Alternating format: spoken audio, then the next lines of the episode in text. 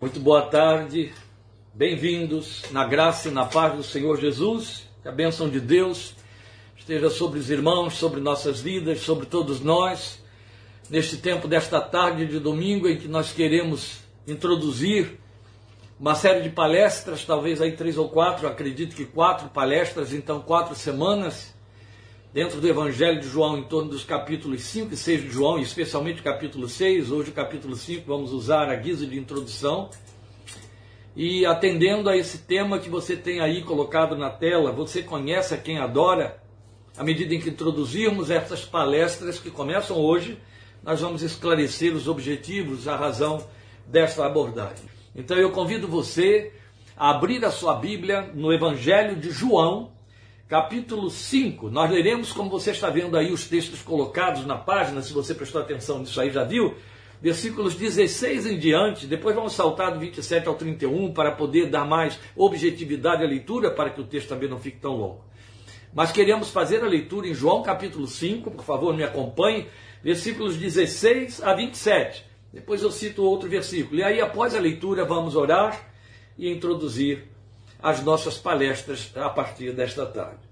Então os judeus passaram a perseguir Jesus, porque ele estava fazendo essas coisas no sábado, curando. Disse-lhes Jesus: Meu pai continua trabalhando até hoje, e eu também estou trabalhando. Por essa razão, os judeus mais ainda queriam matá-lo, pois não somente estava violando o sábado, segundo eles, né? Mas também estava dizendo que Deus era seu próprio pai, igualando-se a Deus. Jesus lhes deu esta resposta. Eu lhes digo verdadeiramente que o filho não pode fazer nada de si mesmo. Só pode fazer o que o pai, só pode fazer o que vê o pai fazer. Porque o que o pai faz, o filho também faz. Pois o pai ama o filho e lhe mostra tudo o que faz. Sim, para admiração de vocês, ele lhe mostrará obras ainda maiores do que estas Pois da mesma forma que o Pai ressuscita os mortos e lhes dá vida, o Filho também dá vida a quem ele quer. Além disso, o Pai a ninguém julga, mas confiou todo o julgamento ao Filho, para que todos honrem o Filho como honram o Pai. Aquele que não honra o Filho também não honra o Pai que o enviou. Eu lhes asseguro: quem ouve a minha palavra e crê naquele que me enviou, tem a vida eterna e não será condenado, mas já passou da morte para a vida. Eu lhes afirmo que está chegando a hora, e já chegou, em que os mortos ouvirão a voz do Filho de Deus, e aqueles que a ouvirem viverão. Pois, da mesma forma como o Pai tem vida em si mesmo, ele concedeu ao Filho ter vida em si mesmo, e deu-lhe autoridade para julgar, porque é o Filho do homem. Vamos agora ao versículo 31 e leremos até o 47. Se testifico acerca de mim mesmo, de Jesus, o meu testemunho não é válido. Há outro que testemunha em meu favor. E sei que o seu testemunho a meu respeito é válido. Vocês enviaram representantes a João, João Batista, e eles testemunhou da verdade. Não que eu busque testemunho humano, mas menciono isso para que vocês sejam salvos. João era uma candeia que queimava e irradiava luz, e durante certo tempo vocês quiseram alegrar-se com a sua luz. Eu tenho um testemunho maior que o de João, a própria obra que o Pai me deu para concluir e que estou realizando, testemunha que o Pai me enviou. E o Pai que me enviou, ele mesmo testemunhou a meu respeito. Vocês nunca ouviram a sua voz, nem viram a sua forma, nem a sua palavra habita em vocês pois não creem naquele que ele enviou. Pois vocês estudam cuidadosamente as Escrituras, porque pensam que nelas vocês têm a vida eterna. E são as Escrituras que testemunham a meu respeito. Contudo, vocês não querem vir a mim para terem vida. Eu não aceito glória dos homens, mas conheço vocês. Sei que vocês não têm o amor de Deus. Eu vim em nome de meu Pai e vocês não me aceitaram. Mas se outro vier em seu próprio nome, vocês o aceitarão. Como vocês podem crer? Se aceitam glória uns dos outros, mas não procuram a glória que vem do Deus único.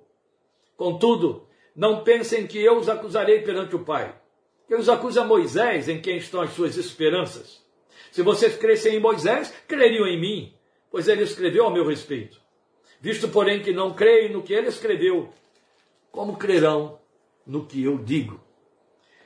Este é o nosso texto que introduz esta série de palestras que teremos, que eu espero que você divulgue, porque tenho certeza de que ela entra numa proposta de Deus que botou no meu coração que deveria ensinar João capítulo 6, e ela entra com a proposta de fazer uma asepsia, limpeza, depuração confessional, depuração de conhecimento espiritual a respeito do Filho de Deus. Não há aqui nenhuma pretensão em dizer isso. Primeiro, que eu estou aqui apenas cumprindo ordens, aquilo que o Senhor pôs no meu coração para fazer. Segundo, que essa é a característica do meu ministério. Quem me ouve, quem me lê, quem me acompanha, sabe muito bem que esse é o meu trabalho. Sanear a igreja, fascinar a igreja por causa desse volume imenso de misturas de magias com o nome de evangelho e que depõe contra a verdade de Deus. Vamos falar com ele agora e nos inclinar de ouvidos e corações abertos para esta palavra que ele traz ao nosso encontro a partir de hoje. Pai Santo, seja feita a tua santa vontade sobre as nossas vidas. Eu quero pessoalmente te glorificar com gratidão em, meus, em meu coração por estes irmãos e irmãs que separam este tempo para ouvir a tua palavra. Eles não estão me ouvindo, eles estão ouvindo a voz que tens colocado no meu coração, é a tua voz.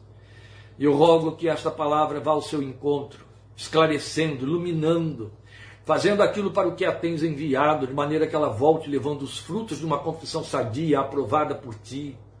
Vidas que possam viver a sua fé sem confusão, sem dúvida, sem medos, sem superstições, libertos, tais como o Senhor Jesus determinou e disse que faria.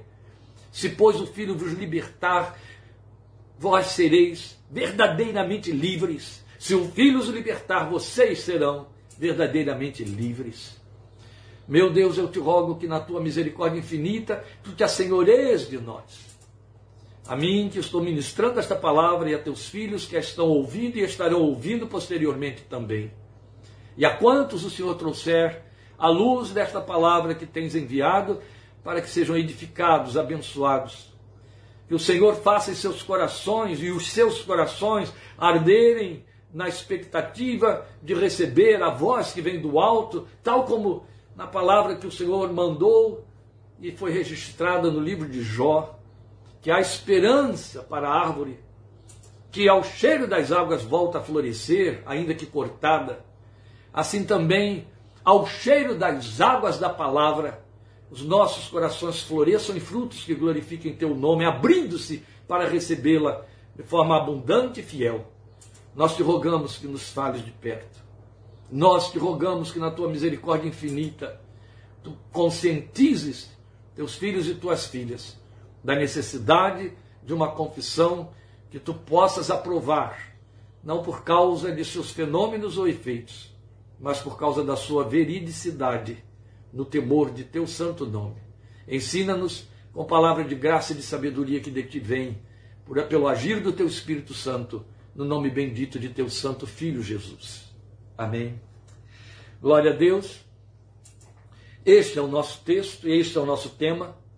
E a pergunta pode parecer deslocada quando nós a apresentamos a filhos e filhas de Deus. Você conhece a quem adora?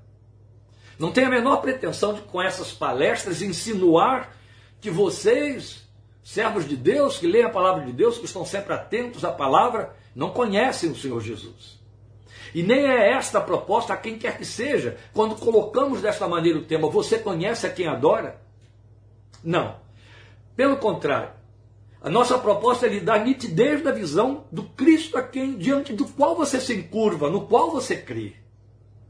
Não estou falando de, do seu poder, ainda que ele esteja incluído. Não estou falando da sua glória, ainda que seja inevitável. Eu estou falando da sua revelação que ele passou de si mesmo. Por uma razão clara que à medida que nós formos avançando nessa proposta, você vai entender. Nós, todos nós, do mundo ocidental, emergimos de uma confissão evada de vícios, de manipulações humanas. Meus irmãos, eu não preciso ir muito longe. A ciência da psicologia, e Paulo trabalha com isso quando escreve a Timóteo ela deixa claro que todos os veículos de comunicação, estou falando de veículos humanos, eles jamais, sob nenhuma hipótese, transferem a sua comunicação sem que ela esteja impregnada de seus próprios conteúdos. Isso vale num setting terapêutico, no consultório de um médico, numa sala de aula, num ambiente de palestra e muito especialmente no ambiente de culto onde a Bíblia é ensinada e pregada. São duas coisas diferentes, tá bom? Ensinada e pregada. Hoje, raramente a Bíblia está sendo ensinada e por aí há muitos que estão pregando. Quem fala, qualquer que seja o objeto da sua fala, esse objeto está impregnado de seus conteúdos. Quando Paulo escreve a Timóteo, esse, é, é a esse texto que eu quero me referir, ele disse: Fique firme naquilo que você tem ouvido, sabendo de quem você tem ouvido. Com isso, Paulo está chamando a atenção do seu discípulo para dizer: tenha cuidado com aquele de quem você está ouvindo, porque quem quer que seja, ele está jogando seus conteúdos ali dentro. Com isso, e em resumo, o que nós estamos querendo dizer é que o evangelho que nos chega, nos chega sempre através de alguém. E esse alguém que nos passa o evangelho, nos passa trazendo seus próprios conteúdos. Quando os conteúdos atendem a Colossenses 1,27, qual de nós tem a capacidade de aferir e dizer, ou oh, é isso aí mesmo? Cristo em vós a esperança de glória, amém. Mas quem de nós pode garantir que os conteúdos são os conteúdos do Cristo em vós? Por quê? Porque, como todo profeta, qualquer profeta, quem fala em nome do Senhor, fala de acordo com aquilo que já comeu, se alimentou e que é seu. Então, com isso que eu quero dizer é que tudo que chegou para nós e nos foi ensinado, ainda que diretamente tirado das Escrituras, é daí que tem de ser, que a fé vem pelo ouvir e ouvir a pregação da palavra de Deus, traz muito da experiência pessoal de quem está ministrando. Traz muito das dimensões vastas ou encurtadas, é, magiciadas ou racionalizadas de quem está ministrando. E no mundo ocidental, o evangelho puro e simples chegou a nós 1500 anos depois dele já estar sendo conhecido. Nós temos 500 anos de reforma religiosa, cuja máxima, ao pregar a graça, foi o livre acesso e exame das Escrituras. Mas fa o fato de que pudemos conferir ali um sem número de inverdades, ou de mentiras, ou de distorções da verdade, ou de encobrimento da verdade, que a igreja institucional passou e dominou e fez impregnar nos mil anos antes da reforma, isso não significa que conseguimos fazer uma abstração total daquilo que havíamos recebido e que nos impregnou. Até hoje ainda não fizemos. Estamos cercados por ambiência social ou parental de pessoas afetadas por um cristianismo folclórico. E por cristianismo folclórico, o que eu quero dizer é um cristianismo eivado das, do entendimento subjetivo de quem pensa o cristianismo. E é essa subjetividade que cria distorções.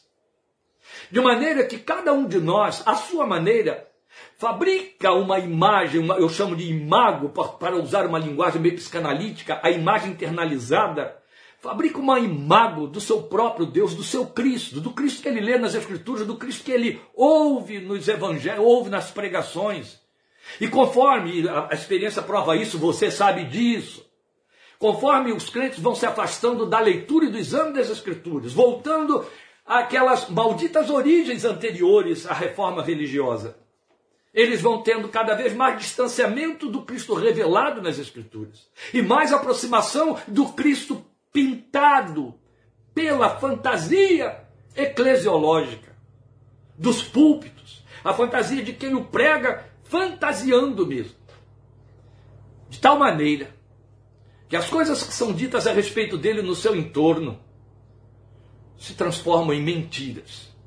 E no fim, por falta de exame das Escrituras, por falta de capacidade de, de, de, de apresentar ao Senhor o culto racional e de ter raízes, os confessores ficam confusos.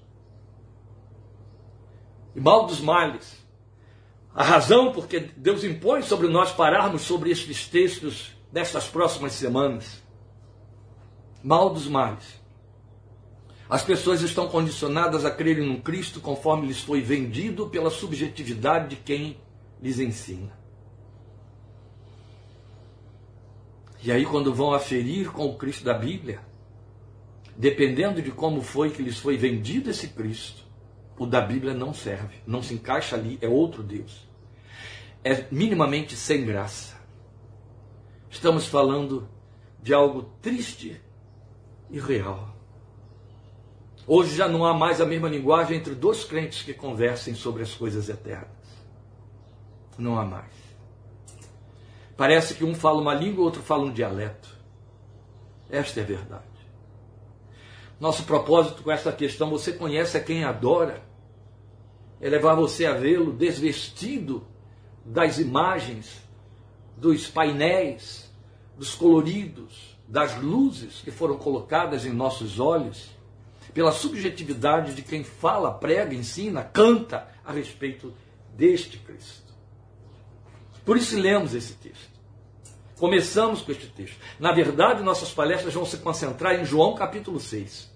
Mas a guisa de introdução tivemos que vir para cá, porque na verdade também João está aproveitando, fazendo, né, aproveitando, João está é, é, selecionando uma série de discursos do Senhor Jesus bem colocados aqui com um propósito. Você vai ver que ele tinha esse propósito, foi induzido pelo Espírito Santo, inspirado pelo Espírito Santo a fazer desta maneira para atender a esse propósito, e ele começa no capítulo 5. O 5 então introduz o 6, o grande discurso de Jesus, que a respeito do qual a conclusão dos seus ouvintes foi dura é esta palavra, duro é este discurso. Esse duro discurso de Jesus é o discurso que nos revela um Cristo sem máscaras sem fantasia. Nu e cru, tal como a revelação do Evangelho passa para nós. E aí, antes mesmo de fazer as colocações que, que mostram para nós qual é a nossa real proposta, eu quero lembrar isso a você, é muito interessante. O Jesus que os evangelhos revelam para nós, ou tantas cartas de Paulo, ele não tem contradição alguma nos quatro evangelhos. As abordagens são diferenciadas, as abordagens atendem a propósitos diferentes. João é o evangelho que nem chamamos de sinótico, quer dizer, ele não tem a mesma visão dos outros em termos da sua forma de abordar. Mas o Cristo que Mateus, Marcos, Lucas e o João expõem para nós é exatamente o mesmo. Não estou falando apenas quanto à sua genealogia e aos seus milagres. Quanto à sua conduta, sua forma de sentir, de pensar a vida, de ensinar, de confrontar é o mesmo Cristo. É muito interessante porque os estudiosos fizeram aí muitas inquirições, avaliações e conceituações e disseram para nós, o que é fato, que Mateus tinha um, o alvo de um público para o qual ele queria revelar esse Jesus do seu evangelho, daí Evangelho segundo Mateus. E esse seu público, ele tinha uma uma forma de inquirir, ele tinha uma tendência racional de encarar, de reconhecer as coisas espirituais de acordo com uma ótica que era a ótica da lei de Moisés. E então Mateus, um exame da, da, do, da, do estilo literário de Mateus, nos leva a perceber que Mateus compõe o seu evangelho para aqueles que estão acostumados a ler a lei, a conhecer o Velho Testamento. Porque o seu público era o, era o povo judeu. Depois vai se dizer que Marcos escreve, crê-se que esse é o primeiro evangelho a ter sido escrito, segundo a, a, a, a orientação de Pedro. Marcos era sobrinho de Pedro. Marcos escreve para um povo afeito a, a, a, muitas atividades. Então, Marcos seria escrito para os romanos.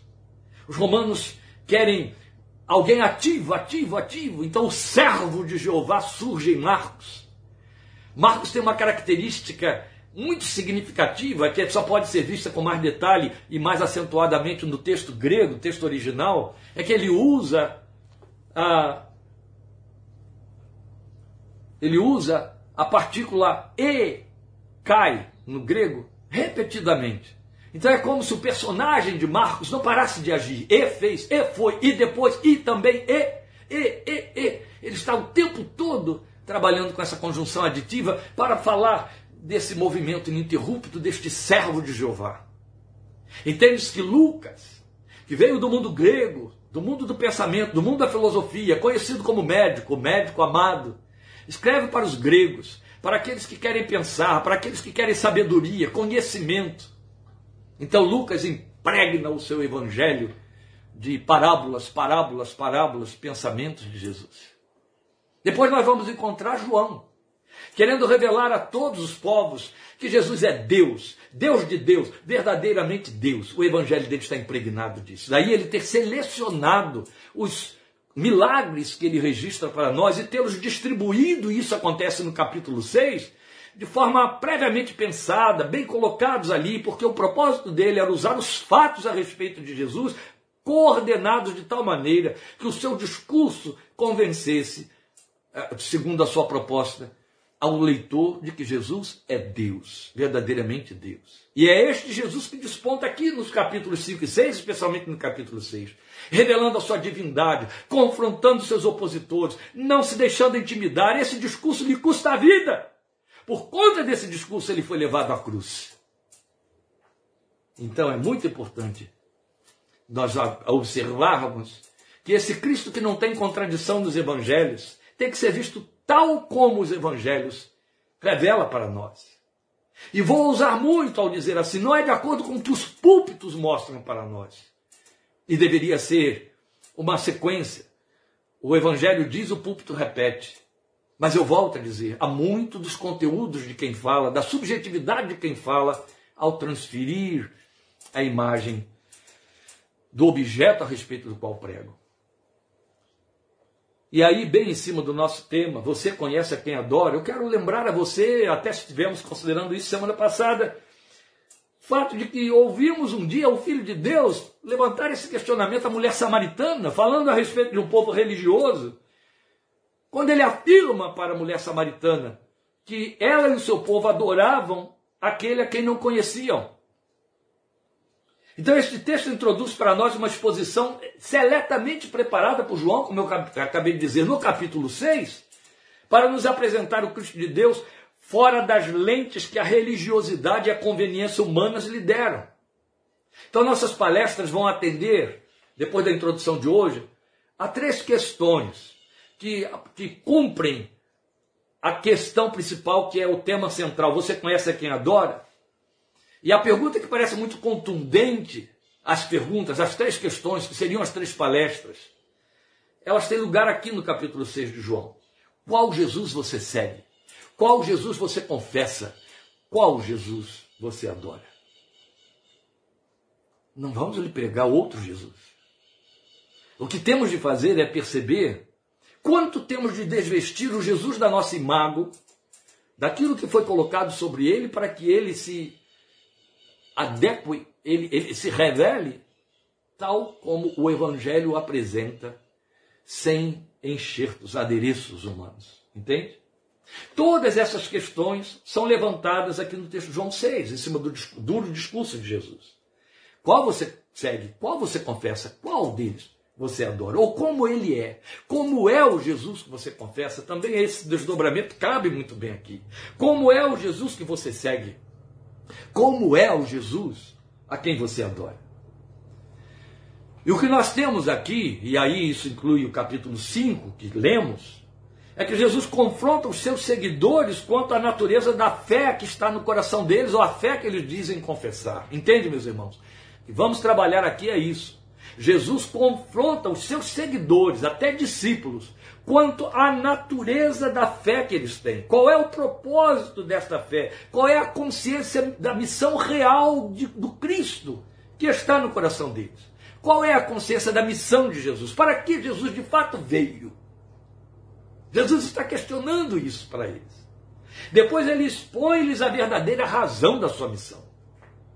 Ele mostra qual é a finalidade dele ter encarnado e se revelado como Deus humanizado entre nós. E aí, outro tanto, e isso é bem mais para o, o, a metade, segunda metade do capítulo 6, ele vai corrigir as expectativas distorcidas dos seus seguidores. Ele vai é, corrigir as expectativas secularizadas voltadas para a temporalidade. Só que eu já posso parar para você perceber a grande multidão, os milhões de evangélicos dos dias de hoje na sua confissão, necessitando dessa correção de expectativas que Jesus fez no capítulo 6. Percebe? O que ele vai fazer aqui é isso: corrigir as expectativas distorcidas dos seus seguidores, as expectativas secularizadas, e ao mesmo tempo vai desafiá-los a um engajamento intrinsecamente espiritual e não temporalizado com a natureza da sua obra. Isso vai atender plenamente o espírito do Evangelho na pena de Paulo, quando Paulo escreve aos Coríntios para dizer: se esperamos em Cristo somente quanto às coisas desta vida, somos os mais infelizes de todos os homens. Ou queridos irmãos, você convive com crentes até mais maduros do que você, ou mais veteranos do que você, cuja confissão, cujo dia a dia da fé, cuja, cuja verbalização, cuja evangeliquez só pontua expectativas temporais. O Cristo que resolve a dor que está no pé, o Cristo que resolve o problema da pressão arterial, o Cristo que resolve a, a demanda lá do filho na sua vida é, afetiva ou profissional, o Cristo que resolve, que resolve, que atende, que socorre, que faz milagre, que opera, que faz. Isso existe nele? Existe, mas só não é todo o propósito, nunca e se nós ouvimos e olhamos para Ele só com essa esperança, nos comprometemos com a tristeza, com a vergonha, com a decepção, com uma confissão que pode ser confrontada e com a depressão. Isso está nos cercando cada dia mais. Os crentes que criaram expectativas temporais a respeito de Jesus, que colocaram, distorcendo textos do Evangelho para fazer Jesus criar promessas específicas que não foram cumpridas, entraram em depressão, se frustraram, se afundaram começaram a questionar no seu coração, eu estou crendo errado, foi dessa maneira, faltou alguma coisa aqui, eu tinha que ter continuado a insistir, confessar, a dizer, eu tinha que ter jejuado, eu tinha que ter orado mais, eu tinha que ter lido mais a Bíblia, eu tinha que ter pecado menos. Vale a pena crer agora diante de um novo desafio? Mais infelizes do que todos os homens. Confissão envergonhada, redundada em fracasso, mais infelizes que todos os homens, porque esperar em Cristo somente quanto às coisas desta vida. É de tal ordem que o principal propósito do Evangelho foi secundariado entre nós o perdão de nossos pecados para uma vida eterna com Deus. É de tal ordem que a gente ouve as pessoas confessarem de forma até irresponsável, é, é, é, com, com chocarrices, não, eu quero ir para o céu, mas o céu que me espere. Falta muito tempo, eu tenho muito a fazer aqui. Não é a hora. E essas coisas são denúncias de incertezas, de dúvidas, de paixões mundanas, de absoluta cegueira com respeito à realidade espiritual e o céu, tudo com que Jesus veio se comprometer. Eu lembro que desafiando uma igreja que estava se instalando na cidade de Rio Claro, no culto de sua instalação, com que ela impregnou e poluiu a população, e eu já temia isso por conhecer conhecer a natureza daquele ministério. Eu enfatizei muito o compromisso da igreja em pregar a graça, a graça redentora, a graça perdoadora. E o pastor fundador da igreja, quando eu acabei de falar, tomou a palavra para dizer, mas a nossa igreja tem também como principal compromisso, e até hoje eles estão aí ocupados com isso, em trazer um Cristo que resolve os seus problemas do dia a dia, as suas demandas, isso e aquilo, mas é só de que eles cogitam. Como é fácil perceber essa falácia e falência. É muito sério. Dada a sua proposta, este discurso traça um marco diferenciador do Evangelho pretendido pelos homens e o evangelho proposto por Deus. Aí demarca essa diferença entre seguidores, confessores e adoradores de Cristo, do Cristo de Deus, de todas as épocas até nossos dias. Esse é o propósito. É bem do âmbito da inquirição que o Senhor Jesus fez, e eu quero que você me acompanhe, por favor, no texto de Mateus, capítulo 16, versículos 13 a 17. O Filho de Deus fez uma inquirição aos seus discípulos perguntando o que vocês ouvem o povo dizer a meu respeito. E vocês, o que quem dizem vocês que eu sou? Ora, aquele mesmo Jesus cuja Bíblia diz que conhecia o que ia no coração dos homens, não precisava de resposta para essa pergunta a partir de si mesmo. A proposta de Jesus aí nesse texto de Mateus 16, versículos 13 a 17, não era saber o que as pessoas estavam dizendo a seu respeito, ele sabia muito bem. Muito menos saber o que os discípulos pensavam a seu respeito, ele sabia muito bem. Ele sabe o que vai no meu coração, no seu coração, e ele sabia o que ia no coração dos seus discípulos. Ele queria apenas colocá-los frente a frente com a sua própria confissão. Era isso. Ele queria que eles ouvissem a sua confissão, a confissão do coração deles a respeito do Senhor. Se ela dava sequência ao que pensava o populacho, ou se ela fazia diferença e ela ia além, para que eles percebessem. Observe, está aqui. É a partir do versículo 13. Então o texto diz: Chegando Jesus à região de Cesareia de Filipe, perguntou aos seus discípulos, aos doze, quem os outros, os outros, os de fora, os que não andam aqui no nosso, ao nosso derredor, quem os outros dizem que o filho do homem é? Quando ele faz essa colocação, filho do homem, esta é uma expressão exclusivamente messiânica, extraída lá das profecias de Daniel, que levou Jesus à cruz, porque ele se autopronunciava filho do homem, usando a, verba, a, a, fraseologia de Daniel para dizer: Eu sou aquele Messias prometido, profetizado por Daniel, o filho do homem, profetizado por Ezequiel também, o filho do homem. E aí ele faz a pergunta de forma direta: Quem os outros dizem que o filho do homem é? E aí eles responderam. Alguns dizem que é João Batista, outros Elias, e ainda outros Jeremias ou um dos profetas. E vocês? perguntou ele. Quem vocês dizem que eu sou? Simão Pedro respondeu: Tu és o Cristo, o Filho do Deus vivo. O Filho, filho aqui com F maiúsculo, ou seja, de fato, o Filho do homem porque é o Filho do Deus vivo, e por Filho, gerado, mas não criado, o Filho unigênito, o Filho, por natureza, o mesmo Deus, Deus de Deus, entende? Essa foi a confissão de Pedro. Daí Jesus ter dito: Bem-aventurado é você, Simão, filho de Jonas, porque isto não lhe foi revelado por carne ou sangue, mas por meu Pai que está nos céus. Ora, por que, que Jesus tinha necessidade de que eles fizessem essa confissão? É a mesma necessidade que ele tem que nós façamos uma aferição da nossa confissão a seu respeito. Será que continuaríamos confessando aqueles que creem em Cristo somente quanto às coisas desta vida, continuariam crendo nele e o adorando? Diante da frustração de uma adoradora como Marta, que pediu, esperou e acreditou que Jesus viria trazendo resposta ao desespero que estava no coração dela e de sua irmã Maria a respeito de seu irmão Lázaro. E Jesus não foi. E Lázaro morreu. Em nenhum momento Maria, Marta considerou no seu coração que Lázaro iria ressuscitar. Ninguém faça confusão a respeito dessas coisas. Não, não, não. O que nós temos, meus amados, aqui no capítulo 5 de João e no capítulo 6, e especialmente no 6, é que o Filho de Deus, o Filho do Homem, confronta os religiosos de seus dias que pretendiam um Deus que se conformasse à sua forma, formatação, conforme a tradição da sua fé. Quantas vezes você já ouviu isso? Foi assim que eu aprendi de meus pais. Quando você vai evangelizar, mas eu aprendi assim de meus pais. Ou seja, eu creio conforme a tradição da minha família. Jesus está fazendo exatamente isso, confrontando os religiosos de seus dias, examinadores da lei de Moisés, que estavam pretendendo um Deus que se conformasse à sua formatação, a formatação conforme a tradição de sua fé.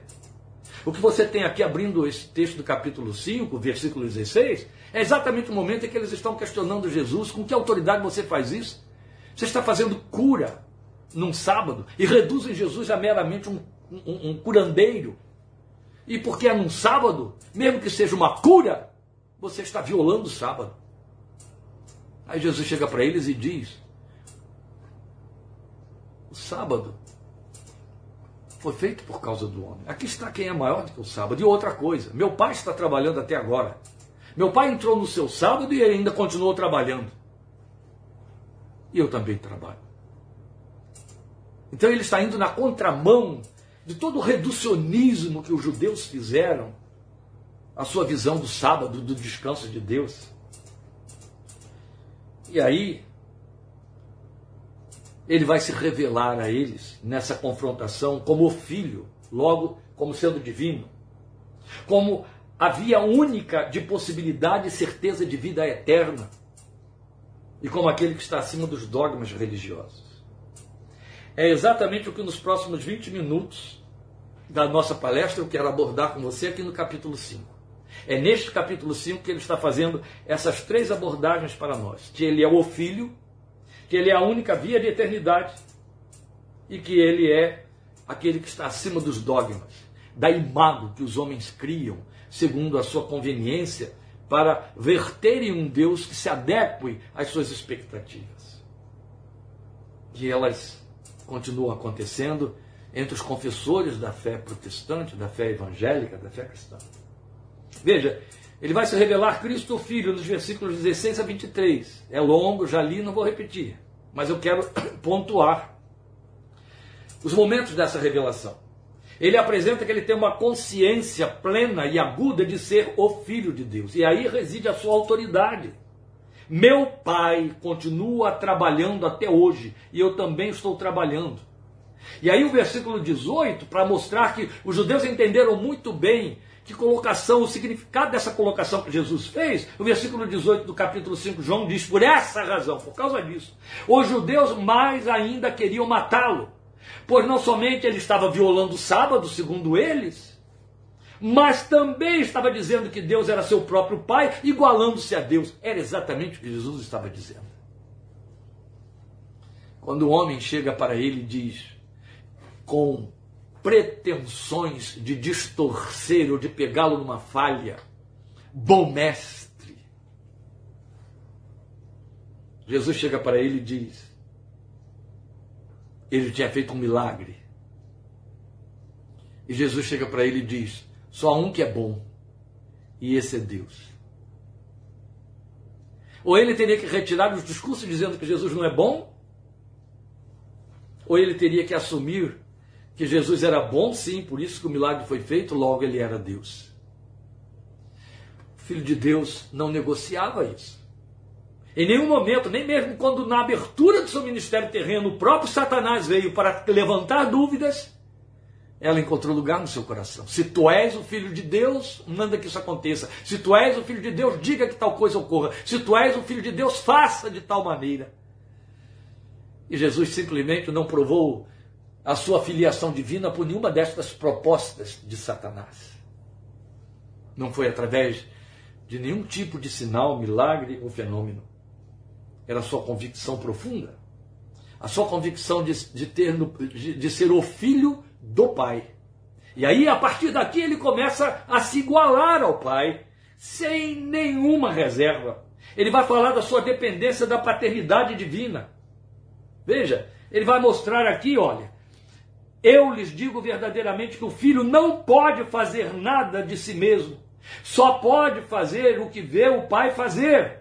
Porque o pai, o que o pai faz, o filho também faz. E aqui ele está desafiando eles. Eles tinham visto um milagre extraordinaríssimo, lembram? Aquele cego no tanque de Betsaida, Betesda, de Betesda.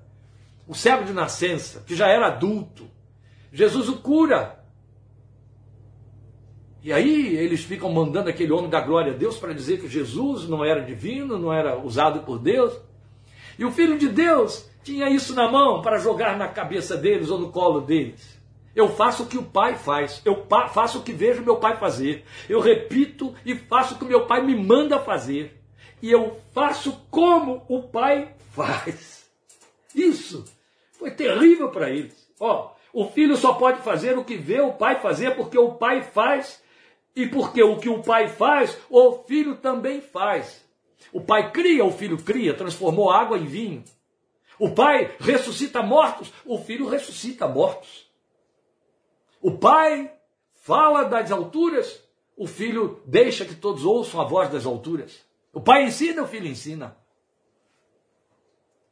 O pai opera proezas, milagres e fenômenos. O filho opera proezas, milagres e fenômenos. E o que ele está dizendo aqui, eu faço isso na total dependência do meu Pai. Eu não faço porque eu quero dar algum tipo de espetáculo.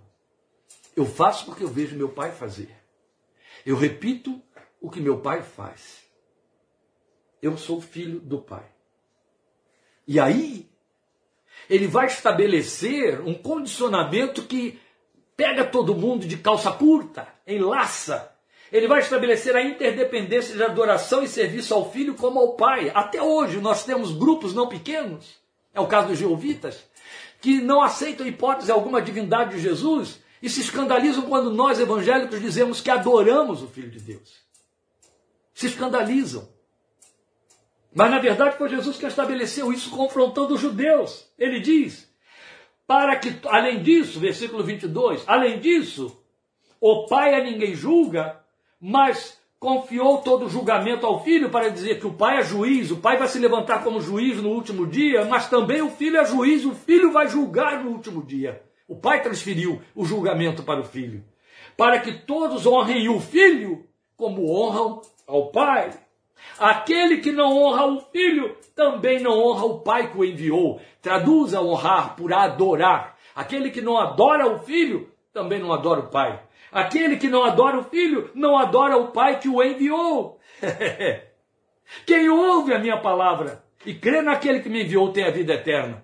E aí já estamos entrando numa segunda é, é, é, é, exortação e confrontação que o Filho de Deus faz, provando a sua divindade. Mas o que eu quero salientar aqui é que Jesus deixa claro que faz o que o Pai faz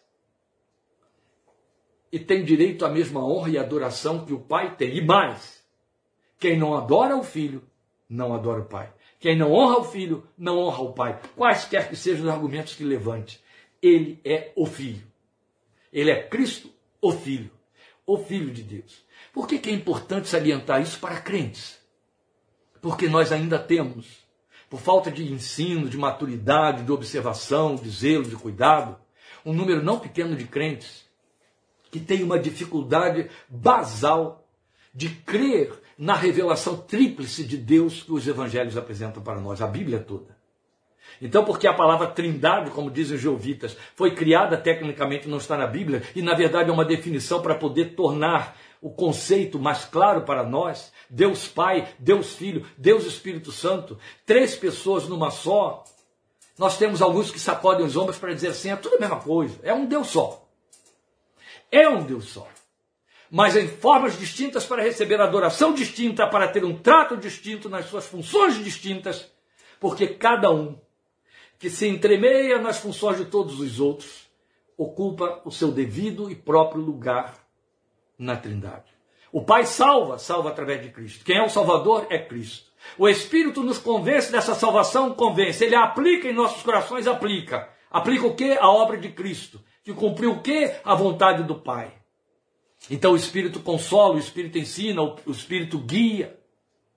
Mas o Filho salva, o Filho perdoa, o Filho intercede. O Pai ama, o Pai cria, o Pai protege. São funções específicas. Todos os três podem cumprir as mesmas funções? Sim, mas segundo suas próprias categorias. São três pessoas. Então é muito importante que nós saibamos que tem um lugar de adoração que cabe ao Filho de Deus. Tem um lugar de adoração que cabe ao Filho de Deus de tal maneira que a Ele, e só a Ele, pertencem os títulos que só Ele tem. A Bíblia gasta um tanto de tempo não pequeno na revelação para nos dar títulos próprios do Filho de Deus que só a Ele pertencem, a Ele, a essa segunda pessoa da Trindade, só a Ele unicamente. E o seu nome será maravilhoso conselheiro, Deus forte, Pai da eternidade, Príncipe da paz. Pai da eternidade, porque abre a porta da eternidade para nós. Príncipe da paz, porque Ele é a nossa paz, vindo evangelizou a paz. Maravilhoso conselheiro. O Espírito Santo faz o conselho? Faz. Quem é o maravilhoso conselheiro? É Jesus. Deus é o Deus eterno, é. Quem é o Pai da eternidade? É Jesus. Temos paz com Deus mediante a fé em Cristo Jesus, justificados pela fé, por meio de Cristo Jesus temos. Mas quem é o príncipe da paz? Cristo Jesus. É Ele quem a comunica, é Ele quem a torna possível. Depois você vai ter tantos outros títulos, primeiro e último, alfa e ômega. Filho de Davi, os títulos messiânicos todos e Salvador. A quem pertence o título Salvador? A Jesus. A quem pertence a exaltação da minha gratidão pela salvação recebida ao meu Salvador? A quem a honra, a quem a adoração, a quem a submissão, a quem a entrega ao meu Salvador? Quem veio, morreu e pagou o preço na cruz do Calvário, o meu Salvador, Cristo Jesus, o Filho de Deus. Deus estava em Cristo, não condenando o mundo, mas reconciliando o mundo consigo. Jesus deu a vida e o Pai entregou o Filho, o Pai o deu por nós, mas quem pagou o preço na cruz foi o Filho. Ele é o meu Salvador, ele é o seu Salvador. Quem recebe o título de rei o reino pertence ao Pai. Quem é o rei que está reinando nesse reino? Jesus, o Rei dos Reis, Senhor dos Senhores. São títulos exclusivos. Precisamos saber muito bem qual é o lugar do Filho e adorá-lo tal como ele merece. Depois ele vai mostrar no versículos 24 a 30 do capítulo 5 que ele é a única via de eternidade. Parece também fora de lugar nos dias de hoje, não é? Não, não, não, não, não, não, não. Eu estou cansado, é a palavra, o verbo usado é, é, é, próprio, pertinente, é cansado. Cansado de esbarrar com crentes mal orientados, descondicionados e convenientemente confessores, segundo sua conveniência, que estão salvando seus filhos através da sua própria salvação, que estão santificando e transformando as suas casas, segundo sua subjetividade, entendendo que seus filhos não precisam ter a mesma confissão de pecado, a mesma profissão de fé, o mesmo espírito de obediência, a mesma rendição ao Filho de Deus, porque basta que ele ou ela, pai e mãe, uma vez salvos, intercessores desta casa, casa vão encontrar seus filhinhos no céu quando eles morrerem. Cuidado com isso. Cuidado com isso. Igreja nunca vai salvar ninguém. Portar Bíblia, ler Bíblia, aprender o evangeliquez que nos ensina o idioma da oração, nada disso porá ninguém no céu. É unicamente a palavra que declara para nós, se confessarmos a Jesus como Senhor, se confessares, e no teu coração creres que Deus o ressuscitou dentre os mortos, serás salvo. Pela graça sois salvos. Isto não vem de vós. Mas tem muita gente batizando pessoas, achando que o batismo que a igreja oferece garante a salvação. Eu já vi isso acontecer e não foi uma vez só. Eu vi pessoas pegando seus parentes, pressionando para que fossem salvos. Um dia, um coitado que tinha se filiado à minha igreja, foi participar de um grande encontro nacional no Rio de Janeiro, um encontro que reunia vários adeptos anualmente no Rio de Janeiro, porque o presidente dessa grande organização mundial morava no Rio de Janeiro, e trouxeram um profeta mundialmente conhecido para esse encontro no Rio de Janeiro, e aí lá nesse encontro, esse homem pregou. Deus me revelou, irmãos, que vai enviar cinco ondas de prosperidade sobre a igreja nos próximos anos. Quem estiver na igreja vai viver essa prosperidade. O que é que ele espicaçou dentro dos crentes? Os que esperam em Cristo somente quantas coisas desta vida. E quem estiver fora da igreja vai ficar fora dessas ondas de prosperidade. Eu quero dizer a você que isso ocorreu no ano da graça de 1991, sobre o qual já se decorreram 32 anos. Não houve meia onda de prosperidade, muito menos cinco. Quem saiu próspero daquele encontro foi esse profeta, porque ele apelou para que o encontro recebesse ofertas que seriam dadas em nome da fé de forma desafiadora. Deus me revelou que aqui há dez pessoas que vão dar cheques de um milhão de cruzeiros novos, na época era cruzeiro novo, cruzado novo, cruzeiro novo, um milhão cada um. Então houve quem assinasse seis promissórias de não sei quanto, um dinheiro que não tinha, porque queria participar da onda de prosperidade. De repente me entra esse irmão dentro da igreja com sua mulher e a sua rempa de filhos. Ele tinha muitos filhos e todos eles desviados. Naquele domingo a família inteira estava na igreja, o domingo que se seguiu ao encontro do Rio de Janeiro. Foi ele que me relatou tudo isso. Aí depois eu fui ouvir o vídeo, era isso mesmo. Aí eu entendi.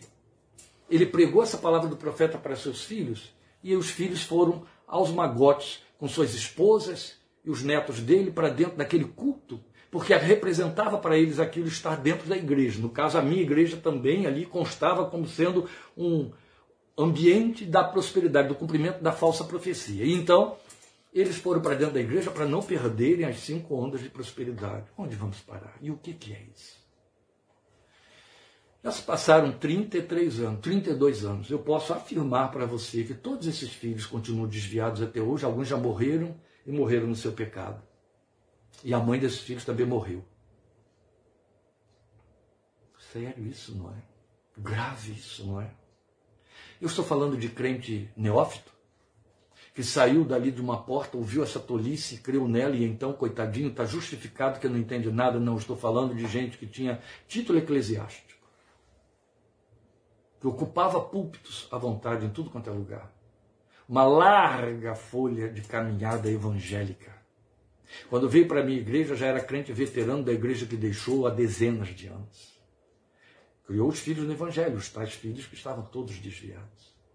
Temos que denunciar essas coisas. Eu jamais poderia abordar esse tipo de tema aqui sem confrontar você com fatos que a gente tenta encobrir, dizer são casos avulsos, são casos que ocorrem, algures. Não!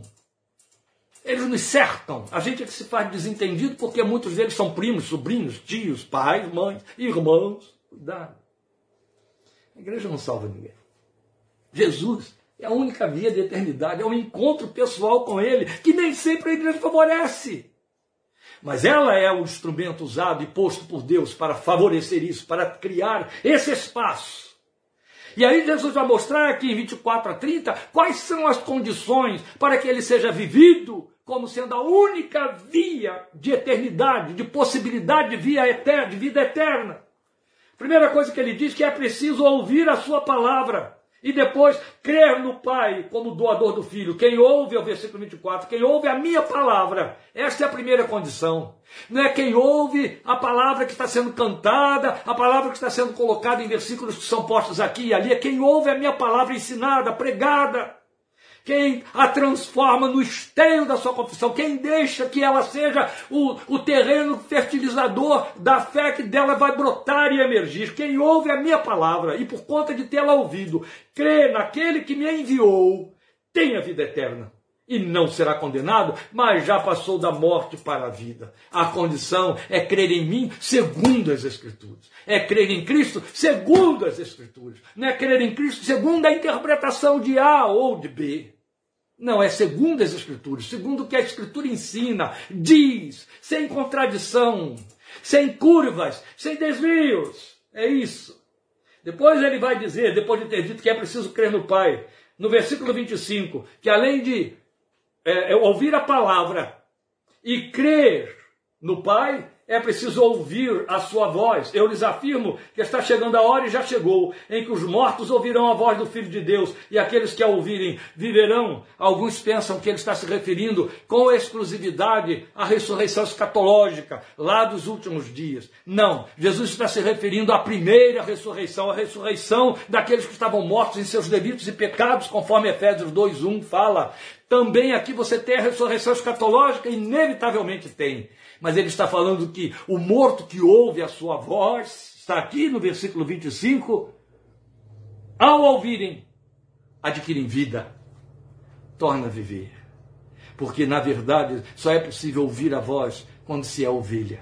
Só é possível ouvir a voz quando se assume Jesus como pastor da sua vida. E Jesus, pastor, não é aquele que está colocado segundo nossos desejos para sair correndo atrás de nos abençoar, prover, fazer, acontecer, cuidar. Não é para ser seguido, obedecido. Por isso que a condição é ser ovelha que ouve a voz do pastor e segue a voz que ouviu, a voz do Filho de Deus. Depois, nós vamos ouvi-lo mostrando e provando e confrontando os oponentes, os religiosos, que ele está acima dos dogmas, ele está acima dos fetiches religiosos, ele está acima, de, acima das superstições, ele está acima dessas coisas que são inventadas, criadas, das imagos que as pessoas interiorizam a respeito dele. Ele está acima. Ele está acima das interpretações religiosas das Escrituras. Por que, que nós temos tantas facções? Por que, que nós temos tantos grupos? Por que, que nós temos tantas seitas? Por que, que nós temos grupos que saíram do meio de grupos? Às vezes por causa de uma vírgula. Nós temos grupos cristãos, até alguns que nem se assumem cristãos, mas que usam o nome de Cristo, que se dividiram e cresceram por causa de uma vírgula. Você sabia que dois grandes grupos entre nós, para sustentar a sua linha doutrinária que afirma que quando você morre não vai para o céu, mas fica num estado de inconsciência pelos milênios até aguardando, aguardar até o dia em que Deus vai se lembrar de você e te tirar dentre os mortos pela ressurreição. Não conseguem ler nada do que Jesus falou e do que Paulo disse para nós, especialmente em 2 Coríntios capítulo 5. E em Filipenses também. Em nenhum momento.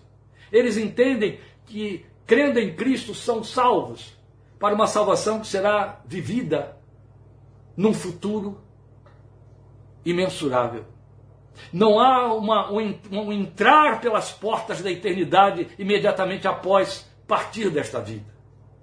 Não conseguem admitir a janela que Jesus abriu quando nos apresenta a parábola do rico e do Lázaro. Não consegue admitir, sob hipótese alguma, quando Paulo diz partir daqui e estar com Cristo, que é incomparavelmente melhor. Nem sequer o fato de que no Monte da Transfiguração, Moisés e Elias desceram de lá para falar com o Filho de Deus. Muito menos o fato de que em 2 Coríntios 12, Paulo disse que foi até lá, ao paraíso, onde viu e ouviu coisas inefáveis, que ao homem não é lícito falar. Não. E aí, quando a gente vai trabalhar com eles, o texto é que Jesus diz para o ladrão na cruz: Senhor, lembra-te de mim quando entrares no teu reino. Na verdade, na verdade te digo, hoje mesmo estarás comigo no paraíso, eles colocam uma vírgula depois do hoje, depois do advérbio de tempo. Aí fica assim, ó, na verdade, na verdade te digo hoje que estarás comigo no paraíso. Uma vírgula criou uma, duas maiores denominações mundiais da fé cristã dos últimos 200 anos. Uma vírgula inventada e colocada segundo a conveniência deles no lugar. Oh, Jesus não pode estar preso a essas interpretações religiosas, segundo o conceito dos homens. E quanto mais reduzido, quanto mais ignorante, quanto mais, meu Deus, mais aflora a invencionice, a fantasia a respeito do Filho de Deus, de maneira que se vivencia um Cristo tão distorcido e tão distante do Cristo Filho de Deus que João revela para nós, que se torna assustador e incomparável. Mas ele revelou estar acima da redução interpretativa dos homens, conforme as suas posições convenientes decorrentes de suas leituras. E aí, para provar que ele é o Filho, ele traz testemunhas da sua divindade que dispensam os conceitos humanos. É o que você tem nos versículos 31 a 44. Volta a dizer, não vou ler eles todos de novo, eu vou apenas pontuar o que ele disse para nós. Ele toma testemunhos da sua divindade. O primeiro testemunho que ele toma da sua divindade é de João Batista, o profeta precursor. O segundo testemunho que ele toma da sua divindade é o próprio Pai, o Pai eterno. E o terceiro testemunho são as Escrituras.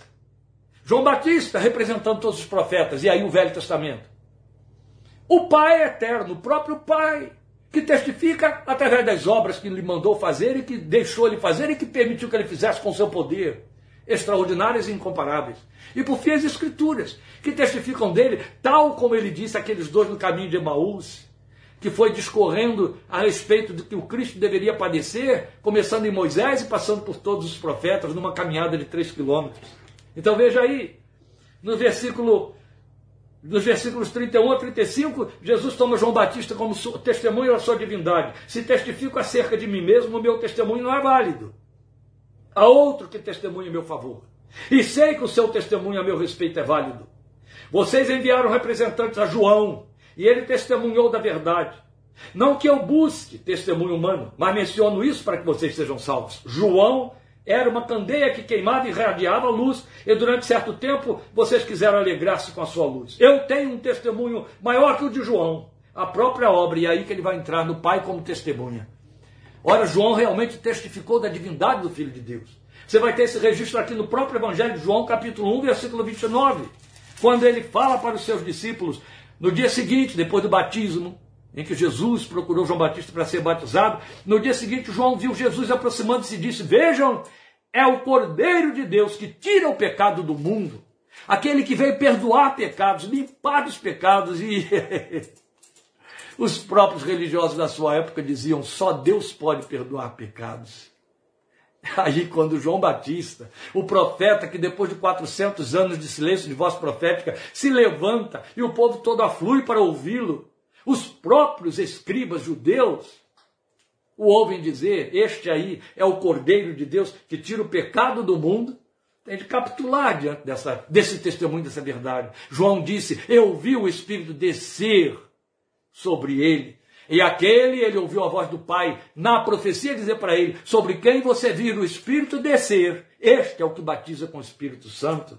Então depois você vai ter João declarando que ele é o Filho de Deus, exatamente o que os judeus não suportavam ouvir, porque ao se dizer Filho de Deus, ele se equiparava ao Pai. Então, em 1,34 do Evangelho, João Batista disse: Eu vi e testifico que este é o Filho de Deus. Vi e dou testemunho de que ele é o Filho de Deus.